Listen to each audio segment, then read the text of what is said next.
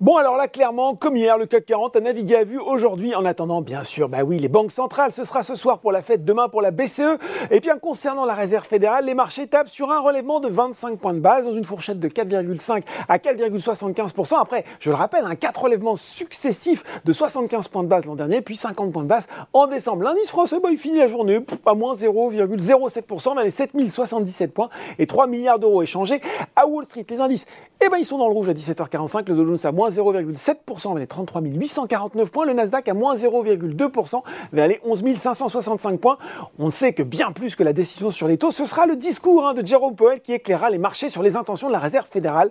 À noter côté statistique, l'enquête ADP, eh bien, qui a monté aujourd'hui un net ralentissement des créations d'emplois à 106 000 contre 253 000 en décembre. Retour à Paris sur les valeurs en hausse. Séance plus que nickel pour remettre en tête du SBF 120. Je sais, elle est facile, c'est sans doute un peu grâce à Odo qui a relevé son opinion sur la valeur de neutre à surperformance avec un objectif de cours rehaussé de 86 à 141 euros. Ça va bien aussi euh, pour De Richebourg qui a fait un point hier sur son activité au premier trimestre, au fin décembre de l'exercice 2022-2023. Eh bien, l'excédent brut d'exploitation euh, courant s'établit à 85,9 millions d'euros. Alors certes, c'est légèrement inférieur à celui de l'an passé, mais le chiffre d'affaires a lui progressé de 12,4% à 1,07 milliard. Et puis De Richebourg a fait part de son optimisme pour les mois à venir. Derrière, on retrouve Imeris, alors que sur le CAC 40, c'est Renault qui passe l'arrivée en tête, portée notamment par des ventes qui rebondissent sur le marché français en janvier, que ce soit pour Dacia ou la marque Renault. Du côté des valeurs en baisse, eh bien, c'était évoqué hier dans la presse, c'est confirmé aujourd'hui. Orpea, eh bien, a annoncé la signature d'un accord sur un plan de restructuration financière avec un groupement d'investisseurs français de long terme mené par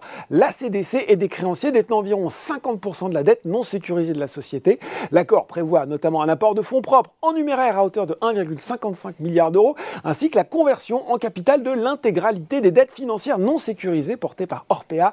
À l'issue des opérations, le groupement mené par la CDC détiendrait environ 50,2% du capital. Le titre, en tout cas, lui, a perdu 22% aujourd'hui. Score, Total Energy et SES Imagotag arrivent ensuite. Et puis sur le CAC 40, en plus de la major pétrolière, ce sont les valeurs de luxe Kering et Hermès qui étaient à la peine. Voilà, c'est tout pour ce soir. Exceptionnellement, pas de débrief demain soir. Vous aurez le plaisir de retrouver Sarah Belladi vendredi. En attendant, n'oubliez pas, tout le reste de l'actu éco et finance est sur Boursorama.